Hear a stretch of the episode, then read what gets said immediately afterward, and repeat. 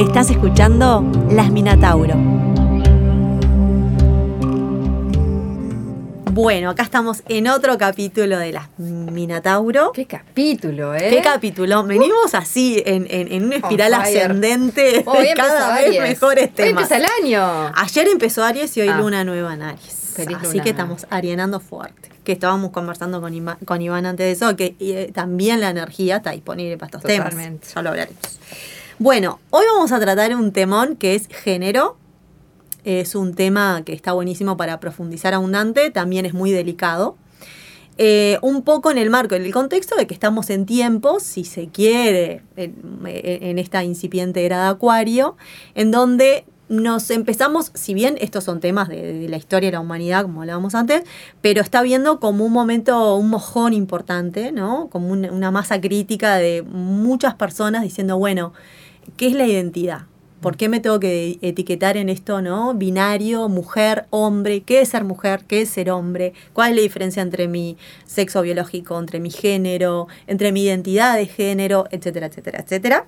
Y para eso invitamos a Iván, que nos pareció que no, no hay mejor persona para contar eh, sobre su experiencia y hablar sobre género, porque está en una transición de género, ¿no? Iván es este, transgénero, y para que nos cuente toda su situación, todo su proceso y Su, debatir su un poco. proceso que es único, ¿no? Y su experiencia, sus tiempos, ya los va a contar y va a ampliar, ¿no? Pero en esto de, de género eh, no hay, eh, no, no hay eh, generalizaciones. Está bueno escuchar la historia particular y creo que hoy nos vamos a abocar a eso, a conocer la historia de Iván, Sí. que nos va a dejar pensando en un montón de aspectos con respecto a género, pero está bueno escucharlo a él, Sí. conocerlo. Antes de darle la palabra, es interesante porque generalizar y género Mm. pareciera que Ah, viene de ahí, ¿no? Tremendo. pareciera que generalizar viene de género y sin embargo el género ha encasillado tanto. Así que bueno, eh, contanos. Bienvenido. Bienvenido, Ivo. Qué bueno. Gracias, ¿Te dicen Ivo? Ivo. A partir de ahora, Ivo. Ivo. Yo le decía Ivo Cucharilla, se me cayó la cédula. ¿La verdad? Ivo Cucharilla. El personaje, este El modelo de los 90. modelo. No sé si noventero. Noventas mal. Noventas mal, ¿no? Sí, sí, sí. Ah, perdón, me olvidé decir que eh, con Iván somos eh, compañeros de Sexur. Este, estamos estudiando, estamos formándonos en educación sexual integral. Ahí nos conocimos y también está buenísimo porque a partir de esa formación también puede salir mucha data interesante. Total. ¿no? Y estamos educándonos. Estamos también, educándonos. Para educar. Claro. Y en proceso de educación es que no sabemos muchas cosas. Exacto. ¿no? ¿Cómo te definís? ¿Romántico? Soñador. Soñador. ¿De qué signo sos? Eso es re importante acá. soy, te, te tiro los tres. Dale, sí, hoy. Escorpio de Sol, Ascendente Aries y Luna en Acuario. Luna en acuario, clave. No, no, clave las tres. No, las tres en realidad. Tres, tres. Pero lo del escorpio tira, ¿no? No, no. Qué- Eh, me acuerdo cuando apenas nos conocimos y hablamos de esto, este, que yo le comentaba, le dije, sos la transmutación escorpiana en, en- en una persona. O sea, realmente esa es la máxima expresión. Realmente está experimentando lo que es una transmutación. Está muy zarpado. Ese Aries la pelea fuerte. la- Ese la, la Aries. energía escorpiana, ¿no? Tipo, dale, dale. Claro. Salgamos de la muerte. Y, y, y desde esto de que para conectar con nuestro ascendente, Aries, hablábamos hoy, es un signo muy masculino, entendiendo la masculinidad Como fuera empezar. del género, ¿no? Fuera de mujer y hombre, sino como una energía Jan. Exacto, que todos y todas tenemos y tiene que ver con esto, lo marcial. Este, y la luna en acuario, ni que hablar, en traer lo nuevo, ¿no? En abrir puertas desde ese lugar de... Traer de- novedad también. Sí, Ser el que innova. exacto. Una linda triada ahí. de Una linda triada. Sí, me llevo muy bien con mis signos. Menos mal. Sacando todo lo, lo oscuro que tiene Escorpio, por ejemplo, que se me mira raro cuando digo. Se te ve el escorpión. Cuando dijiste romántico, se te encendieron dos fueguitos los ojos. Fue romántico. Le salieron los Colmillos. y se le prendieron dos llamitas. Es un romanticismo medio plutoniano. Tremendo, tremendo. Bueno, ¿cómo me defino? Y mm, soy una persona transgénero, ¿no? Este, desde que arranqué con esto, si viene por ese lado, tocando el tema de, Mm. de- de lo que vamos a hablar, eh, también muy conflictuado con cómo identificarse, cómo, cómo definirse en estos tiempos que te encasillan, ¿no? Tenés que ser tal cosa, tenés que identificarte con determinada este, eh, clase, ¿no? Es, eh, creo que el reescribir un género o un- una definición nueva es lo más complejo de lo que yo estoy experimentando hoy. Porque mm, el año pasado me pasó de leer eh, textos, justamente del curso, y, y me quedó una frase que decía, no querer ser mujer significa, eh, no significa querer ser un varón, de Monique Wittin, Tal creo cual. que es. Mm. Y eso me, me- me sacudió, porque en realidad yo me estaba escapando de lo que es todo el género femenino, ¿no? De lo que significa ser mujer en estos tiempos y lo que significó ser mujer, ¿no? En la historia. Pero inmediatamente me di cuenta que, tam- que no querer ser mujer no significaba que yo quería ser un varón. Total. Que en este cambio eh, de género que me propone el Estado, por ejemplo, cuando me dicen que tenga, cuando me, me cambie el nombre, Sigue que siendo elegir, binario. Claro, Es re binario. me- el sistema te tira al binarismo. Sí. ¿tá? Y eso es una lucha constante también del día a día. Porque o sos mujer o sos varón para la sociedad. Y, ta, y eso te encasilla.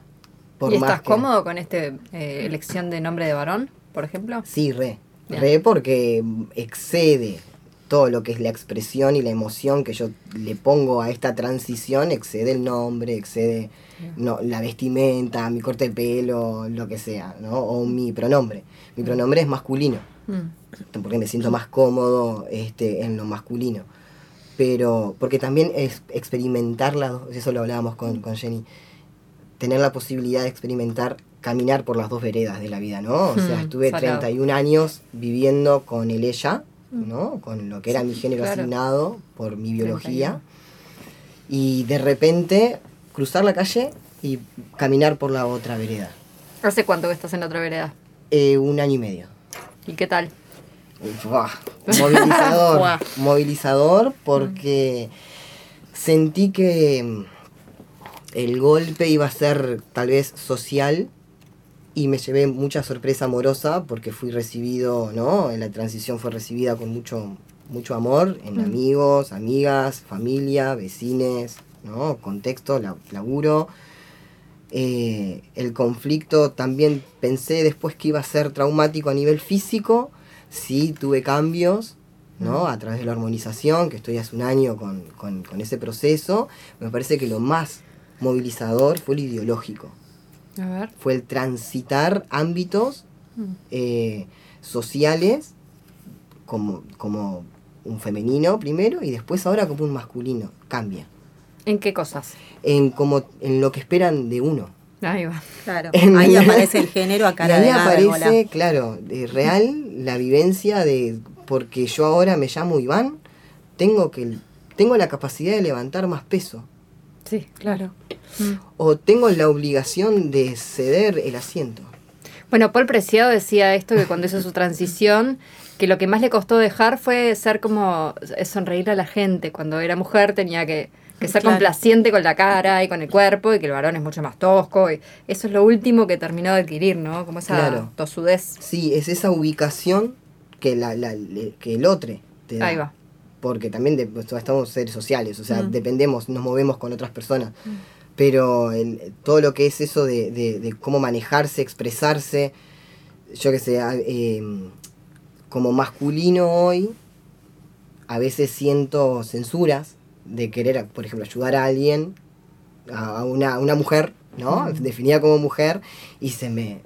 Antes como mujer quedaba amorosa esa ayuda, ahora queda hasta como a veces Machista. machista. Claro. Y yo no, no soy machista, o sea, pretendo no serlo dentro de esta sociedad, de, de construir eso, pero se te encasilla, así como el, bi- el binarismo mismo de género está, se te encasilla dentro de actitudes que se generaliza en los varones, solamente por llamarte Iván o tener pelitos en la cara, ¿no? Se, se Sí. espera mucho de, de uno que a veces uno desconoce que está ahí. Claro, ¿no? y entra el género. Y Iván realmente en clase ha sido de los testimonios, o sea, está buenísima toda la formación, pero te juro cuando él tira un testimonio es como, ¿qué?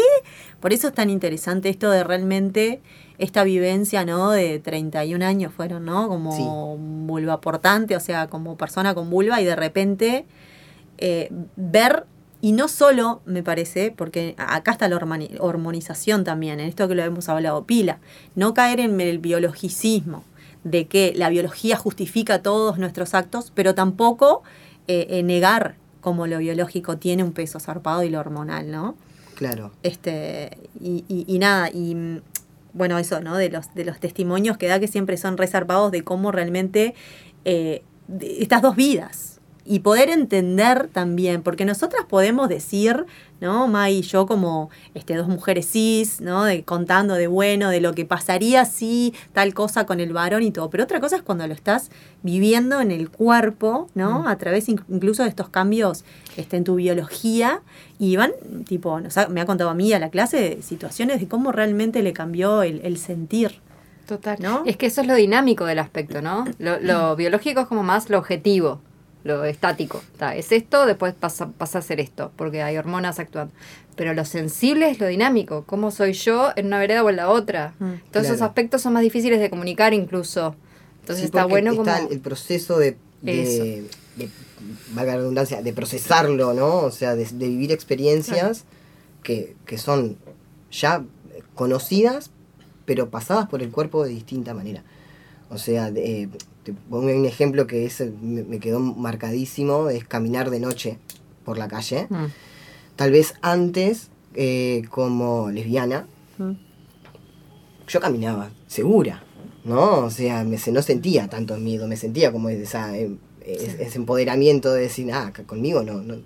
Que también, si me enfrentaba con una masculinidad, hay una diferencia de género ahí que no sentía tanto miedo frente a esa, esa masculinidad. Mm. Yo ahora caminando como Iván, siento más miedo. Porque entre las masculinidades hay, se maneja una tensión violenta todo el tiempo. Ah, qué fuerte. Entonces, Uno pensaría todo lo contrario. Claro, eh, claro que yo también lo pensaba. Claro. O sea, que tal vez el varón camina mucho más seguro. Ojo, también, y lo, capaz que lo, lo, lo- lo repito, esto es de- dentro de mi vivencia personal. Total, yo no digo claro. que esto sea general y que le pase a, a- a todos los chicos trans o personas trans, ¿no? O masculinidades. Mm. En mi caso, vivo esa diferencia de sentir más miedo ahora, estar como latente la violencia entre las masculinidades todo el tiempo más que antes. Por más que no digo que las feminidades no sientan miedo en la calle, Mm. porque está hay una vulnerabilidad ahí de género también que es peligrosa, pero esa sensación violenta, esa tensión, la vivo mucho más ahora, con un aspecto masculino que, que antes. Alto poder esto de poder empatizar con las dos veredas también, ¿no? Obvio. Claro. Es que eso es uno de los testimonios más zarpados en el sentido de que en ese caso cualquier mujer te puede decir, ah, no me vengas a decir porque en realidad los varones que van a tener miedo entre sí y después aparece esta situación que los propios, o sea, por ejemplo, un varón cis, mi pareja a veces hablando de esto me ha dicho, mira que los hombres tenemos miedo también de andar en la calle y de que, ¿no? Un propio varón, o sea, como de tu propia tribu, llamémosle. No lo dicen capaz. Claro, Claro, no lo lo pueden- cultural de la construcción Claro. del género masculino, que pobre aquel que diga que tiene miedo. Claro. No, o sea, Claro. porque ahí son limitaciones de la construcción Mm. del género. Tal vez yo me siento cómodo en decirlo porque, bueno, nada, mi construcción de género esto es diferente, pero esos... eh, ta- ahí yo voy a empezar a, como a diferenciar cómo yo veo los cuerpos, los géneros, la identidad, o sea, para mí somos ah, ta, animales, Mm. que nacemos macho, hembra, con cuerpo biológicamente machos, hembras, lo que- vulvas portantes, machos, pene portantes, yo tengo un vulva, ¿no? este, que se me asignó el género de por sí femenino por tener vulva. Hoy mi género, el que elijo, es el masculino, sigo teniendo un cuerpo de hembra. Mm. Que la hormona lo que hace es dormir determinada zona Mm. que por por ejemplo el ciclo menstrual ya no lo tengo hace meses, que eso también modificó un montón en mí, la emocionalidad y el contacto Ah, me con, el cuerpo. sí. Porque toda mi vida, yo nunca tomé pastillas anticonceptivas, por ejemplo, entonces nunca intervine, eh, intervine mi cuerpo con, con hormonas más que las, las mías, ¿no? de, de- de mi cuerpo de hembra, y siempre me llevé muy bien con mi ciclo menstrual. Y lo estudié y lo, lo viví, lo conocía mucho mi cuerpo, entonces creo que uno de los duelos más grandes que tuve que hacer en la transición es sentir como esa parte de mi cuerpo se dormía porque se perdía algo ahí, se, no es que se perdía, porque lo tengo ahí, yo el día de mañana dejo de hormonizarme y a los meses vuelvo a menstruar, o sea, eso pasa. ¿tá? Este, que también es, se tiene que hacer progresivo porque es un choque emocional y hormonal fuertísimo también. Sentiste Eh, que perdiste lo cíclico en eso de, de justamente en lo emocional también, ¿no? Sí, Eso. yo estoy incómodamente estable hace va. seis meses más o menos, porque eh, dejé de menstruar a los seis meses de la hormonización, y ya como voy un año, ya estoy como, tengo esa estabilidad que me desespera, porque en algún momento supe conectar con mi cuerpo y con, con mi ciclo. Ay, para un escorpiano eso debe ser perder el alma. Claro, es como, se, se siente como un vacío ahí, Sí, algo. sí. ¿Qué está pasando acá? Con- Pasó el mes y no me di cuenta. Claro, ¿no? claro. O sea, tan básico como eso. Ese fondo, ¿no? Como que va a venir un ciclo Claro. Voy a Sí, estar eh, que- que si emocionalmente lo más arriba, conoces, más abajo.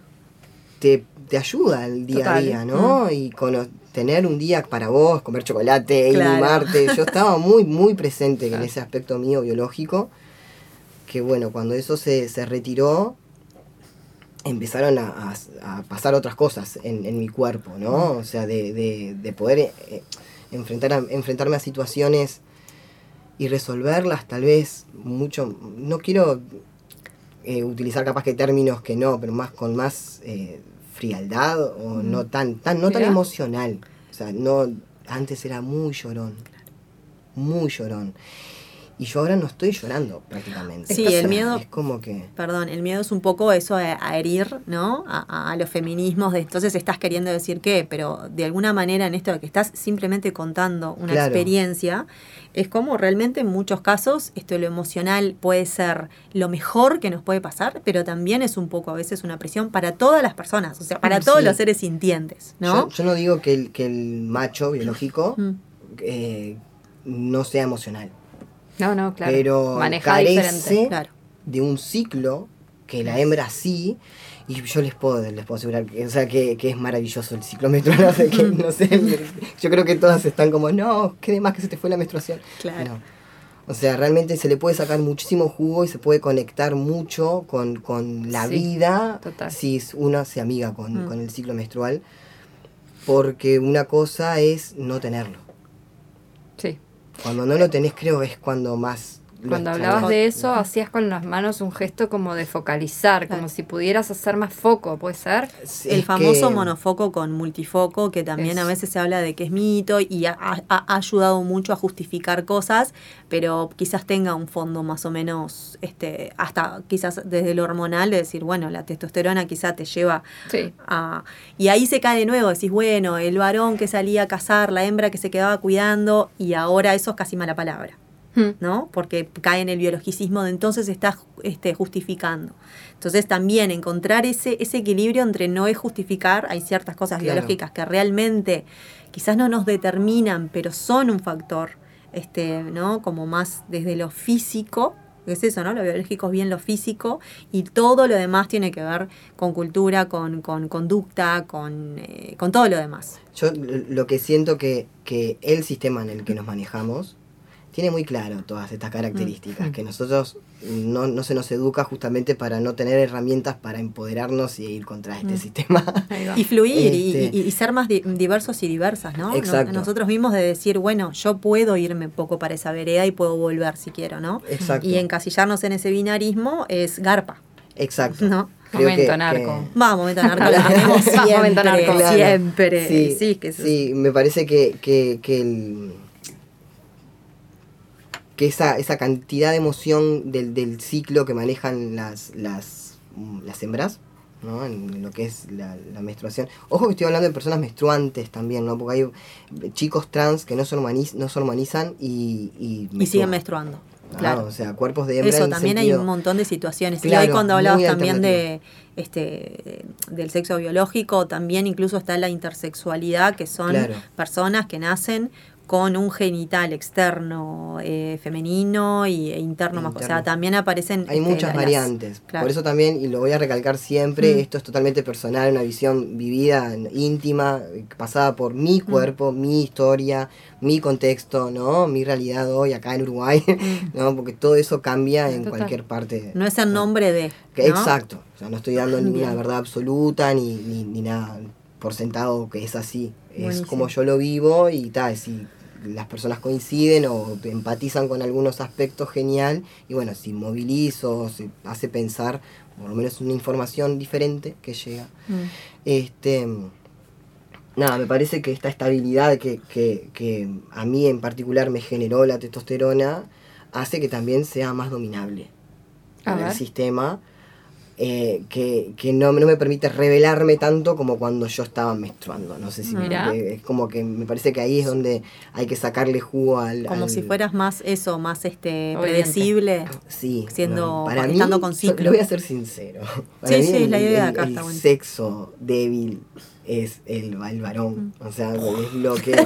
Boom. sí, lo es que, has dicho cosas a veces, testimonios, que estás zarpado de, de, de un poco que, que has sentido. Este, perdón que te corte, Sí, pero a mí sí, una de las sí. cosas más impresionantes que una vez dijo fue que eh, en realidad en, en esto de los feminismos, de que siempre, bueno, es así, el varón está en un lugar de privilegio y demás, eh, pero que vos dijiste que en la otra vereda ahora lo que sentís es más bien pena, pero no de, ay, siento penita, ¿no? Desde un lugar realmente afectivo, decir, de, de las situaciones que también vi, cómo el varón también es, es hijo de, Como del dominado patriarcado. sería.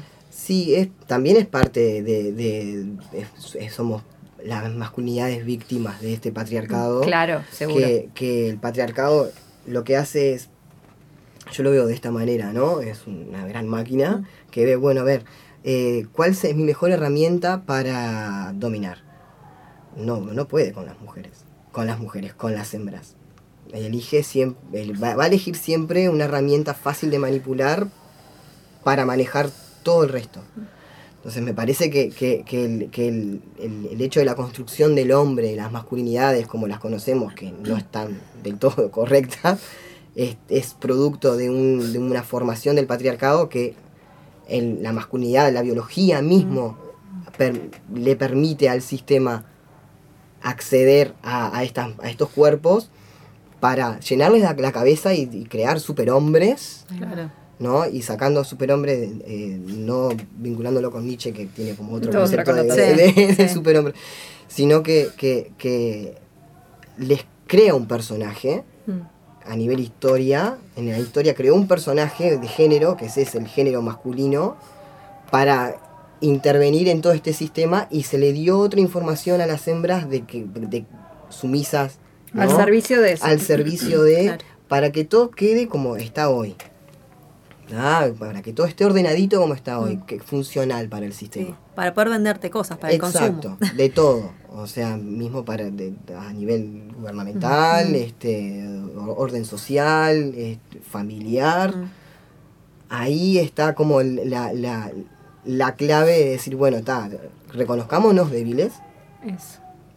este, conectemos con nuestra emocionalidad, ahí estoy hablando de, de las masculinidades, entendamos el, her- el, el- el hervor que hay en las feminidades, Mm. esa lucha que hay, el Claro. feminismo, no pretendamos ser feministas, tratemos de sacar todo el machismo que hay dentro de las masculinidades, hay que trabajar entre, entre nosotros. buenísimo lo que decís. ¿no? Pero claro, ¿cómo llevar toda esta información a esas masculinidades que, que están criadas desde muy chiquitos? Me parece que, que, eh, Y que les cuesta el diálogo, ¿no? También en muchos casos. el diálogo, la piel, ¿no? Mm. el cuerpo, ¿no? El dolor. el, dolor el reconocer las emociones, eh, eh, son Y esta gran herida de, de, como decías, el superhombre. El hombre se- le duele cuando se siente poco productivo dentro de este sistema que vulnerable, obvio, claro. obvio. Sí. Está bueno No- también no se marcar- entienden así. Exacto, esto de patriarcado, como porque el patriarcado fue tomando un lugar como muy de bueno, eh, como machismo, ¿no? Reducido al machismo. El patriarcado es- es un, un modelo real, ¿no? Es un sistema, este, un sistema social, económico. eh, Que va saltando de la mano con el capitalismo. Sí, absolutamente. En una pradera. Sí, sí, sí. Y le trasciende también, porque yo creo que aunque sea comunismo o lo que sea, está ahí presente. Pero es bien esto de armar un algo desde lo patriarcal, desde la cosa esta de, de- de- de gran padre, ¿no? Que arma todo esto. Y, y hoy esa es una cosa que es esencial y con Mai que trabajamos en publicidad lo, lo- lo tenemos bien claro, la segmentación. O sea, cuanto más conoces a, a tus, llamémosle a consumidores. ¿no? Este, y los segmentás en esto de cómo sos vos, cuál es tu etique- etiqueta, yo sé después qué darte. ¿no? Cómo Claro. manipularte más fácil a eh, la- lo, lo fluido y lo diverso en donde no sabes dónde está quién.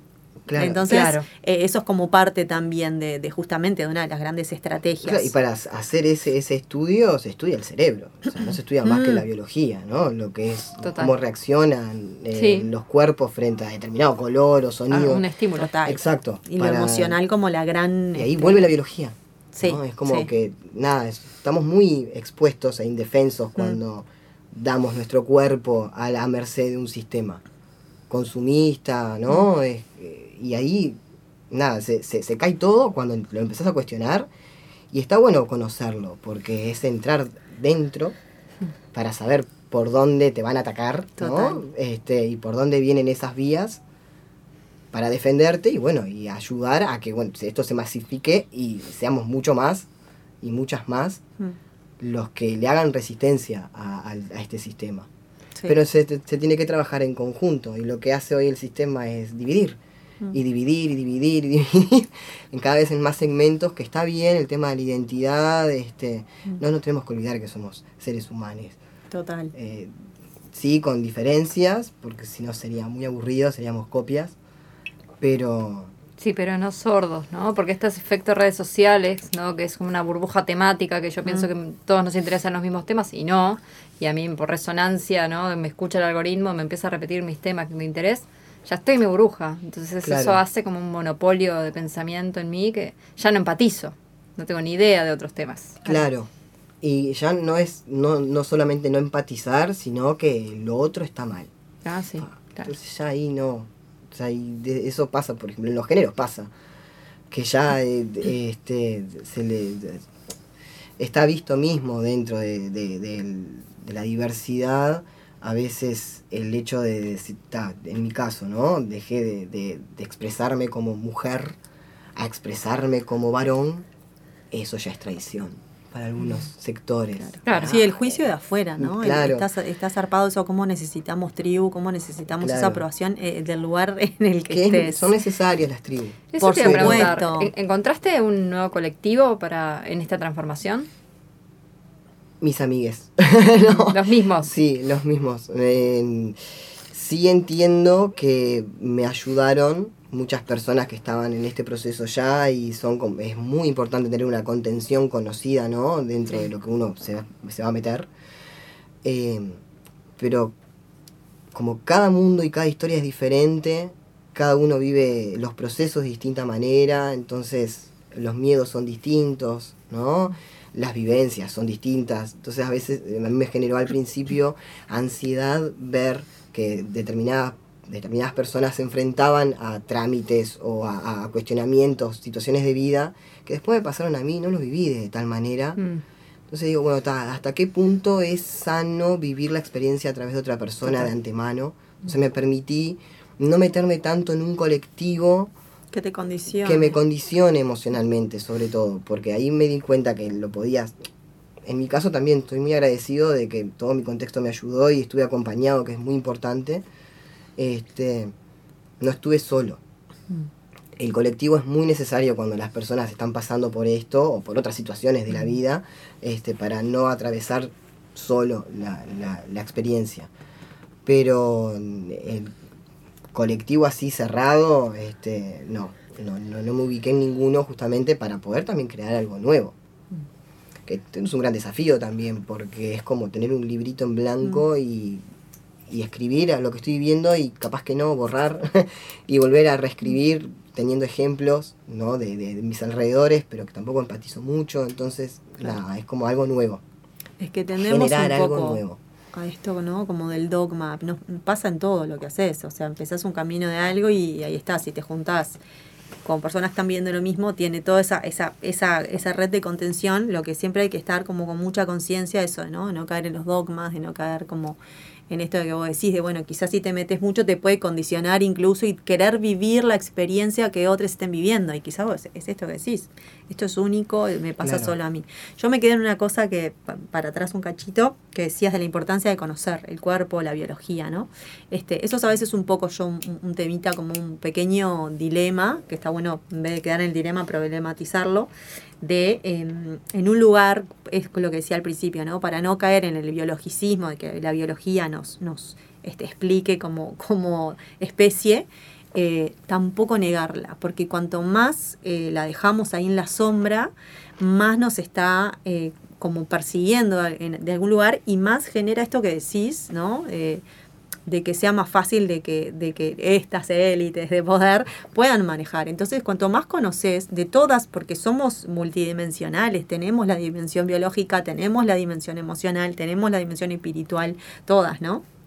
Este, entonces es como reinteresante eso de, bueno, está bueno entender las cosas que nos pasan, no para justificarnos o ponernos tras eso, sino para poder justamente tomar dominio de eso, ¿no? De la biología en el sentido también de, del animal que somos de que somos una especie animal.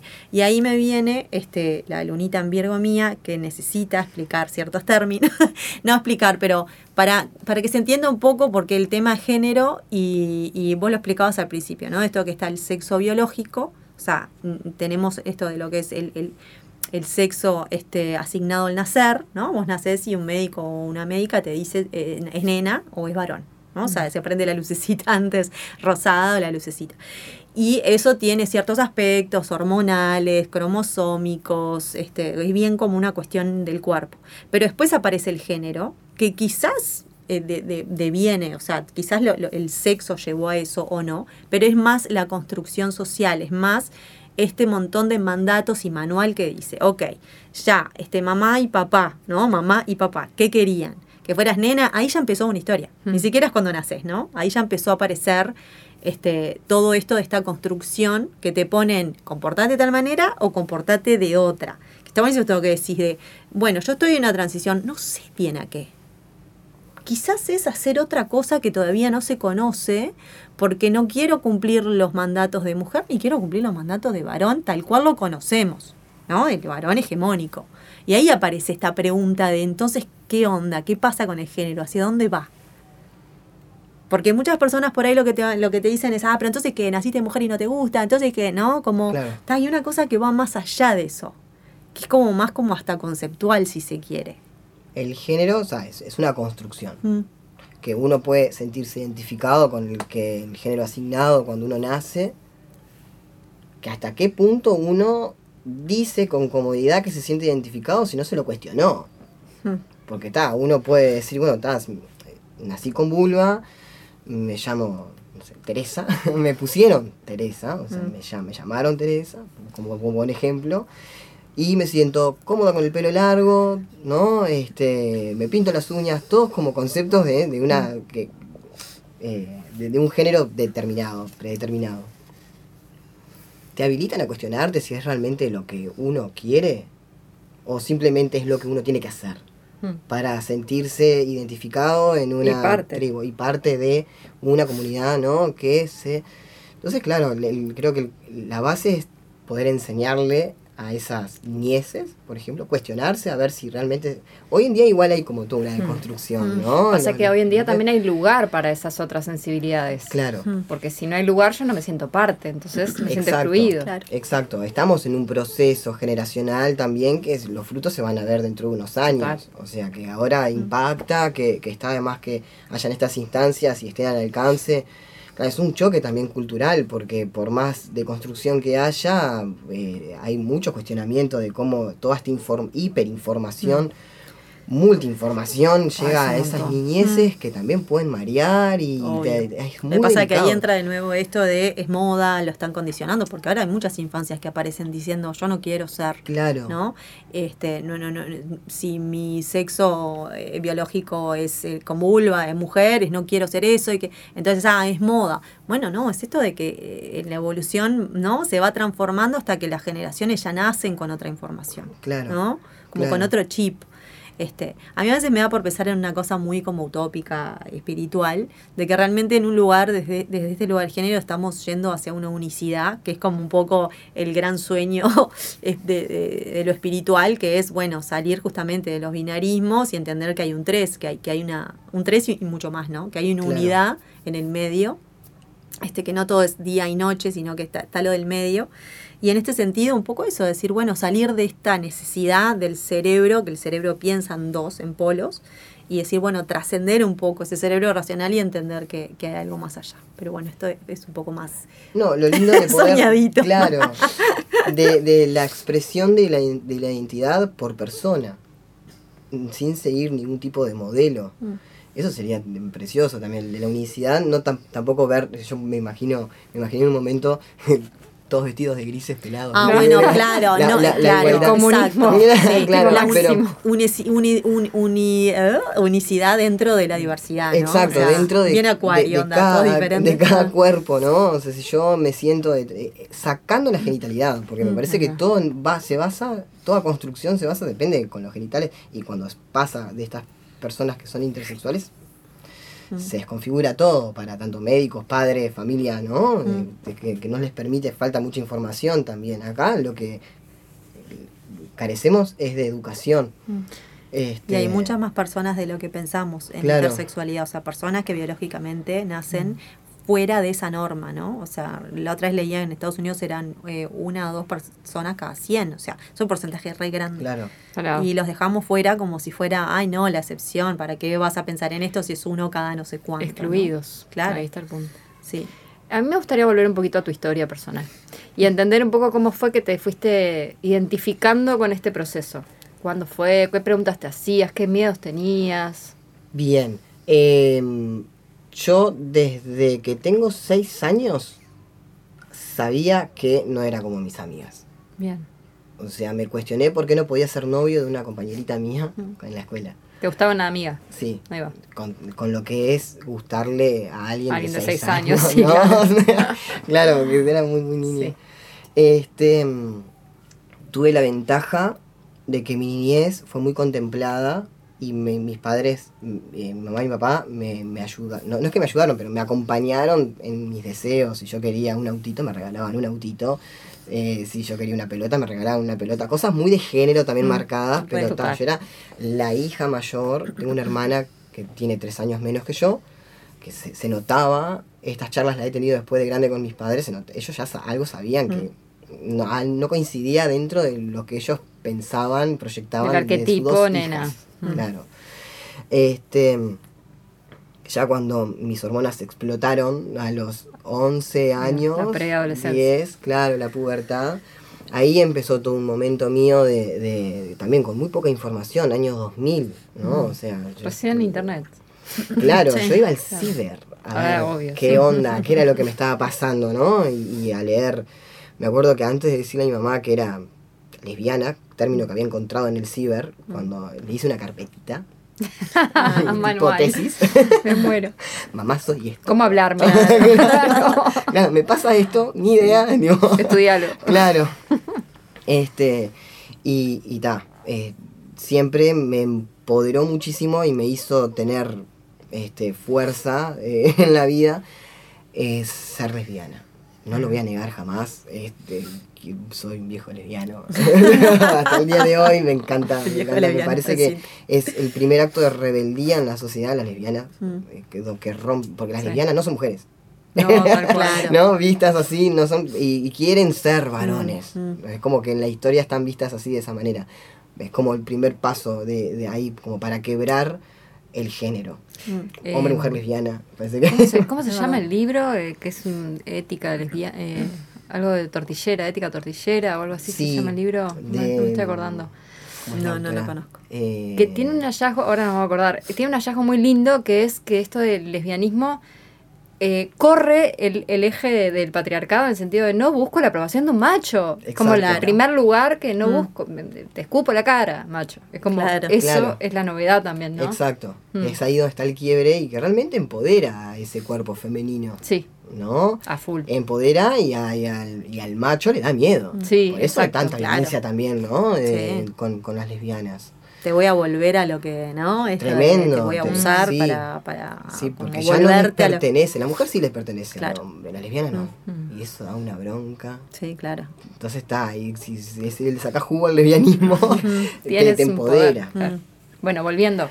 Este, y, y bueno, nada, la, viví toda mi vida co- como, lesbiana, toda mi vida de 31 años, hasta que, por eso es importante el tema del- de los vínculos y de- del colectivo.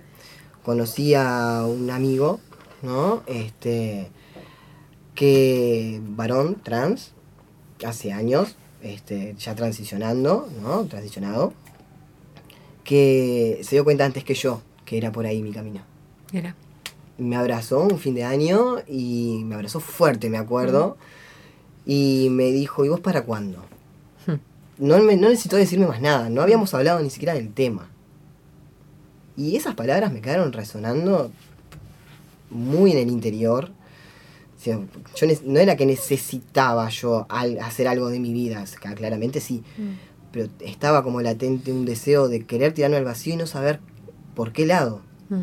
Y era esto, el animarme a realmente vivir y a expresarme como me expresé toda mi vida, pero disfrazado. Porque yo Claro. eh, me imagino el, mi vida anterior, que la, la, la- la acepto, la, la, la amo, mi, mi, mi vida, pero este, Iván siempre estuvo ahí, disfrazado, dentro de lo que le tocó, lo que le asignaron cuando nació. De lo que se le permitía, ¿no? En, claro. esos, en esos límites. Claro. Y ta, y tomar la decisión y, y, y decir, bueno, sí, es una posibilidad, porque tampoco te educan. Ahora capaz que, por ejemplo, tengo una sobrina de nueve, nueve años, entiende que tiene un tío, ¿no? Que tuvo una tía y ahora tiene un tío. Yo no, no, no tenía con 30 años eh, la idea, esa posibilidad latente. Por más que había hay información, sí, movida, todo, pero no me atravesaba aún la posibilidad de agarrar ese camino, de tomar ese camino. Hasta que vino alguien, alguien y paf, paf, me dijo, sí, sos capaz. ¿No? O sea, simplemente con un, con un abrazo y un apoyo y Un aliento. un- Mm. exacto. ¿Y se sintió tanto como saltar al vacío? Sí, ¿Por? Sí, porque no sabes lo que... sal- saltar al vacío, me yo me imagino arriba de una montaña, nube, no sabes cuánto vas a caer. Claro. No sabes si vas a llegar. Qué a largo algún es el trayecto, ¿no? Exacto. Y sentir eso de, "Uf, bueno, nada, lo, lo tengo que hacer. Y, no ver, ¿no? Porque es desconocido. Hasta el día de hoy también es desconocido. Ahora estoy como mucho más bajo de ansiedad, pero en el momento era nada. Bueno, sí, me, llamó, me llamaron de determinada manera. Esto significa que voy a tener que elegirme un nombre. Ese acto, por ejemplo, a mí me hizo experimentar el acto de libertad más grande en mi vida. Elijo mi nombre de nuevo. Sí, sentarme frente a un papel, ¿no? porque es un trámite burocrático, que ahora, gracias a la ley, es un trámite como sacar una cédula. Antes le tenías que hacer juicio al Estado, que Mm. puede durar dos, dos o tres años con abogado, todo. O sea, ahora simplemente es un trámite. Sentarme en un formulario y decir, ¿cómo quiero que me llamen? Pa, es como que es tremenda la libertad que uno siente ahí. Porque realmente estás construyéndote. Sí, salí de, de- de- de- salí de los cuidadores, de los brazos de mis cuidadores que tuvieron que. Y de repente ahora ya Nací tengo de la nuevo. independencia, nazco Ah. de nuevo Claro. y me elijo, elijo qué Claro. quiero ser. ¿Cómo quiero que me llamen? Eso fue para mí la sensación de libertad más grande que tuve en todo este proceso.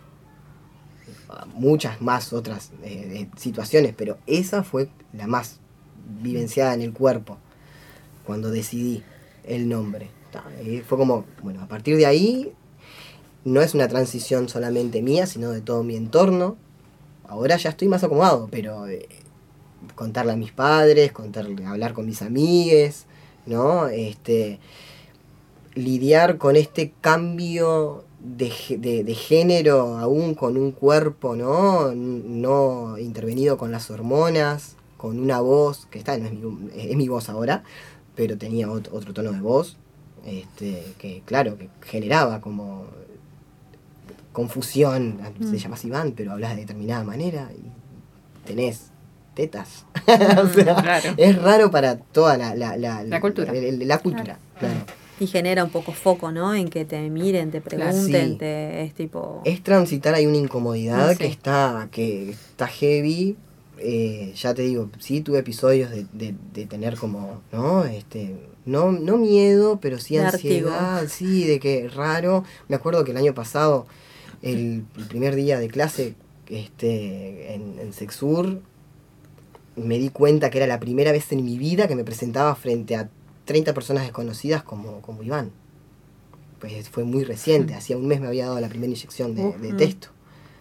Y, y claro, con, con esa grupalidad, vivir toda esta experiencia de cambio fue como muy, muy chocante también, porque ah, yo arranqué de una manera y de repente a fin de año tenía barrita, sea, y mi voz había cambiado, y, y, y ta, nada, el, el acompañamiento también es muy importante.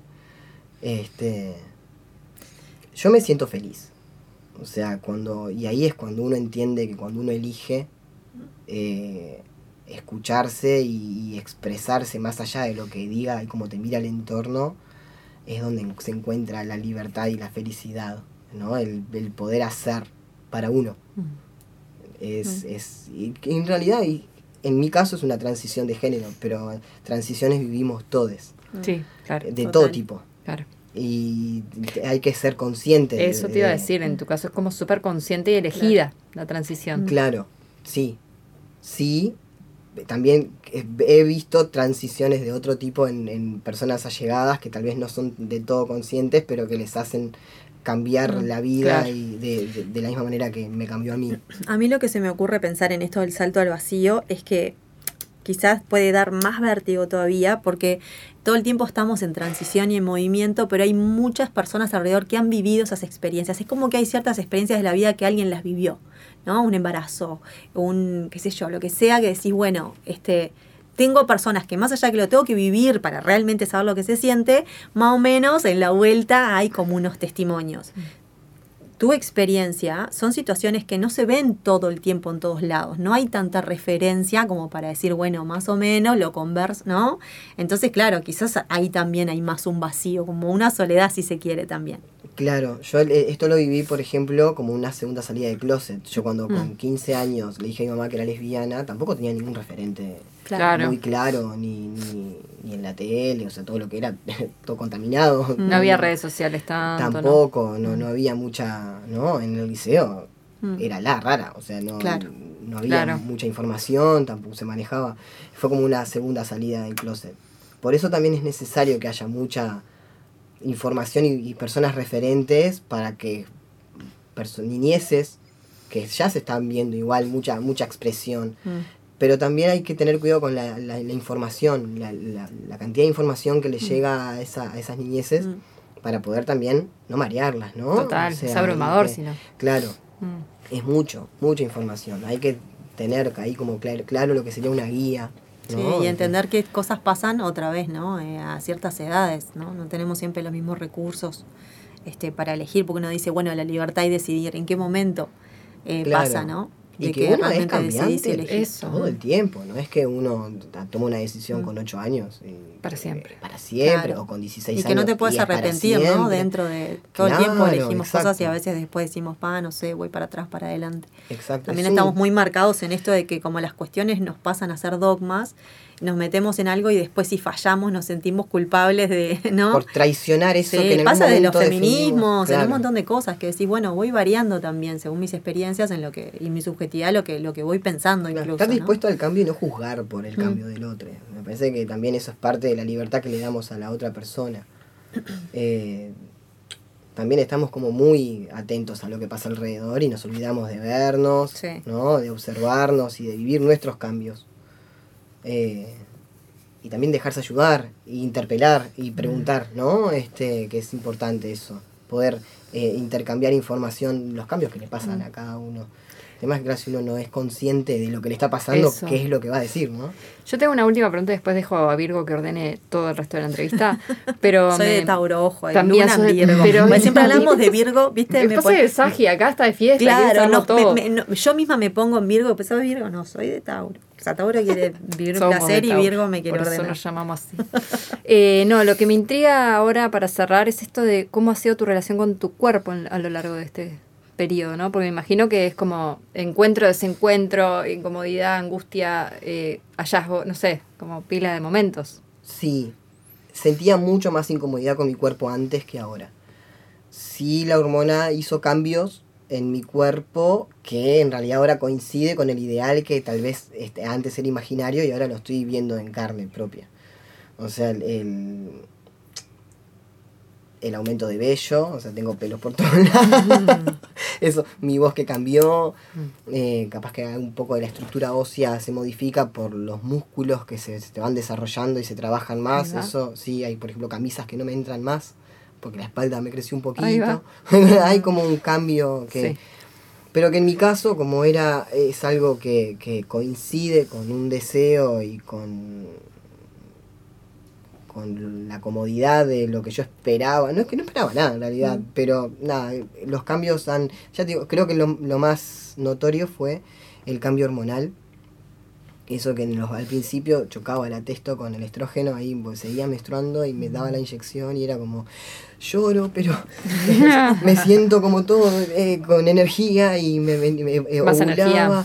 Sí, eso sí, el atesto Mirá. te da mucha, mucha energía, que la tenés que canalizar haciendo ejercicio, Sí, claro. bueno, ¿no? Este, nada, ahí mismo cu- cuando empezás con el tratamiento, firmás un consentimiento que te dice todo lo que te puede pasar. Y una de las cosas es eso, ¿no? Hiperenergía, eh, hay- tenés que cuidarte con cosas que, que los cuerpos este, masculinos, eh, los machos tienen que cuidarse, tipo el colesterol, el corazón, Claro. eh, que, que- Patologías calvicie. más propias. La Calvicie. calvicie es algo que me va a tocar.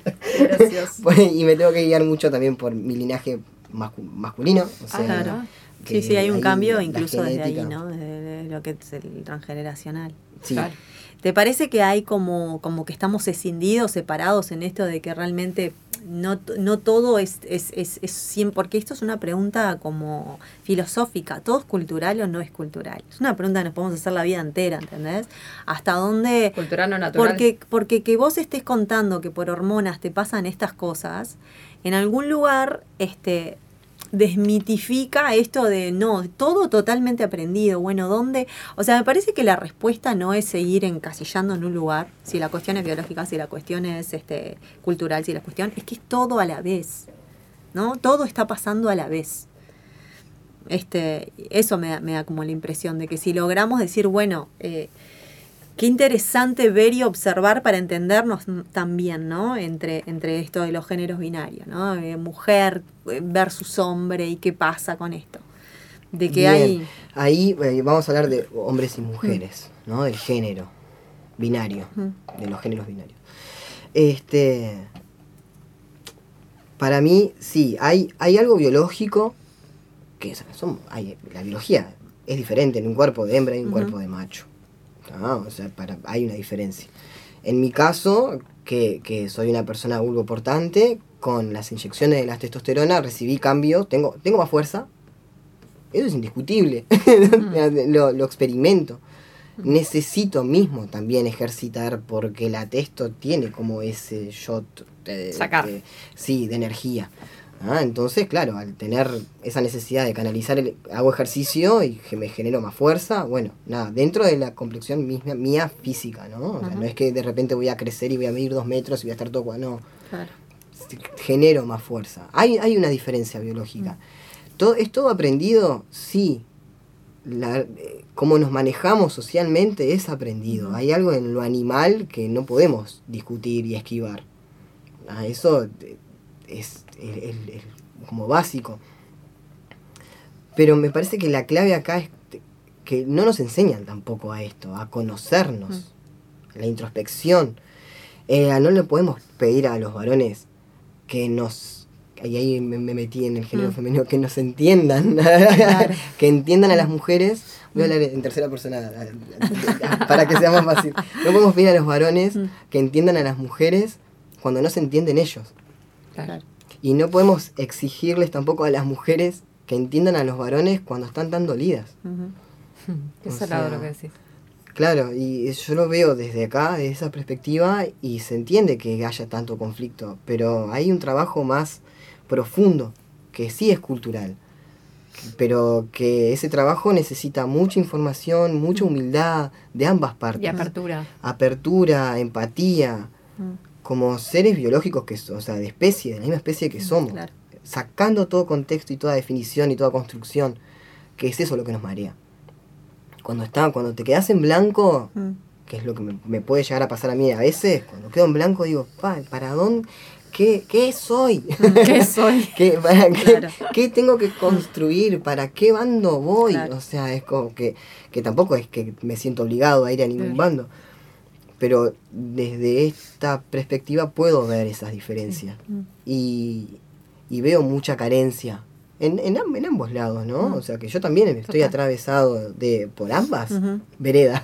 Claro. Eh, y, y tengo como información de ambas veredas. Ahora lo que me interpela es la vereda de las masculinidades que es tan rica en información y hay tan poco conocimiento y tan, ¿no? Eh, aparte, eh, hay poco conocimiento y cuesta aceptarse, ¿no? De débil, eh, ignorante, Mm, ¿no? Porque eh, lo- el varón lo sabe todo, ¿no? Es como que, sí. eh, estudiarse, pensarse, eh, rendirse frente a lo- toda la mentira que se le dio al varón toda, en toda la historia. Falta un montón como para, de, ¿no? De este, realmente llegar a ese punto cero, me imagino. Mm, Pero me parece que es por ahí, eh, visualizar que hay mucha carencia y hay mucha desconstrucción para hacer. Y no solamente quedarnos en la desconstrucción, sino después viene la parte de la Construir. construcción que, que aprendes a qué construir mientras vas desconstruyendo.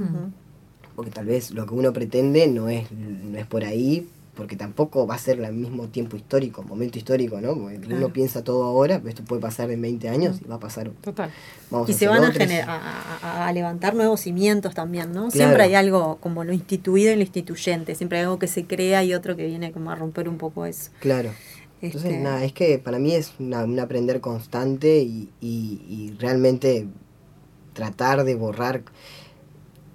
Creo que es, es más sencillo si cada uno reescribe su historia que querer reescribir la historia de la humanidad. Claro. Sí. Empezar por uno, ¿no? Sí. Claro. Y comunicar. sí, total. Y tolerancia también, porque creo que uno de los grandes temas es eso, ¿no? Cómo, cómo nos incomoda tanto eh, las decisiones del otro, que decís, yo qué sé, si cada cual, otra vez esto que estaban diciendo, mira su historia y, y va viendo lo que le va pasando y experimentando, en vez de estar viendo de por qué haces esto, por qué haces aquello, qué te Claro. pasa, como bueno. ¿Por qué incomoda tanto, no? Las decisiones de las demás personas. ¿Por qué nos, Y algo porque nos interpelan moviendo, muchísimo, claro, nos interpelan todo el tiempo. Todos Como hemos hablado del camino espiritual, es como- o de la astrología, o del, yo qué sé, vegetarianismo. Este, lo quiero tirar abajo porque mm, si no me harías pensar de que es posible. ¿No? De que Claro. estos caminos son posibles y eso me incomoda. Claro. Prefiero quedarme acá donde estoy. Claro. Este, así que bueno, solo una anécdota mía es muy mínima, creo que yo la otra vez te contaba de mi sobrino. Una, e- es en esas cositas mínimas que, que ves el género bien claro, ¿no? Lo vemos todo el tiempo, pero mi sobrino le estaba el pelito en la cara y le, y le quería poner una gomita y me decía, no, no. Y entonces en un momento le, le dije, los varones también se pueden atar el pelo, ¿no? Y él me dijo, entonces sí. Necesita autorización. Claro, pero no, Claro. tres añitos, o sea, eh, eso como, no sé, esta cuestión de que, de, de que si abrimos un poquito de a poco las barreras, ¿no? Y empezamos a dejar de que, de que se elija. Si querés elegir ir para el lado de no, no me quiero atar el pelo y quiero, ¿no? Pero, este, y, y otro ejemplo así, tontito la otra vez, eh, hablando con alguien, me decía, este, ahora la, la- el feminismo radical, todas, este, se parecen cada vez más a los varones. Y yo ahí le pregunté, ¿pero y qué es ser varón? Porque esa es la pregunta. Eh, claro, es verdad, vos lo, pi- en, en un primer plano decís, claro, sí, se cortan el pelo, se dejan los pelos, eh, ¿no? En las axilas y no sé qué. Está bueno, y se parece más a los varones. Y ahí la pregunta es, ¿dónde se escribió algún día que el varón es el que tiene que tener esas características? ¿No? Y ahí empieza esa problematización otra vez del género, que es, este, ¿cuáles son esos mandatos? ¿No? Yo voy a pedir cerrar, eh, te voy a pedir, Iván, un consejo para la audiencia en general. Pero un consejo no para quien se quiere como iniciar en un proceso de transgénero, sino un consejo en general con respecto al género. Ah, Tranqui, ¿no? tranqui. Eh, con respecto al género. Eh, Y a la identidad. y a capaz la identidad, claro. sí. Consejo, prime- sí, pasa, qué difícil. Escucharse. Conectar un poco con el instinto, Qué lindo es. creo. Que todos, todos tenemos más allá del género. Qué lindo El es. instinto es único de cada uno y creo que siempre te lleva por donde tenés que ir. Atravesando miedos, eh, ideologías, poderes extremos. Eh, para mí es conectar con el instinto. Y va a estar todo bien. Ay, qué lindo. Vamos arriba. muchas, muchas gracias. Gracias Infinitas gracias. Quedan millones de cosas por hablar y seguir millones. preguntando, pero nada, fue hermoso compartir. Gracias a Muchas ustedes. Este es el volumen 1. Adelanta. Chao, nos vemos. Nos vemos la próxima.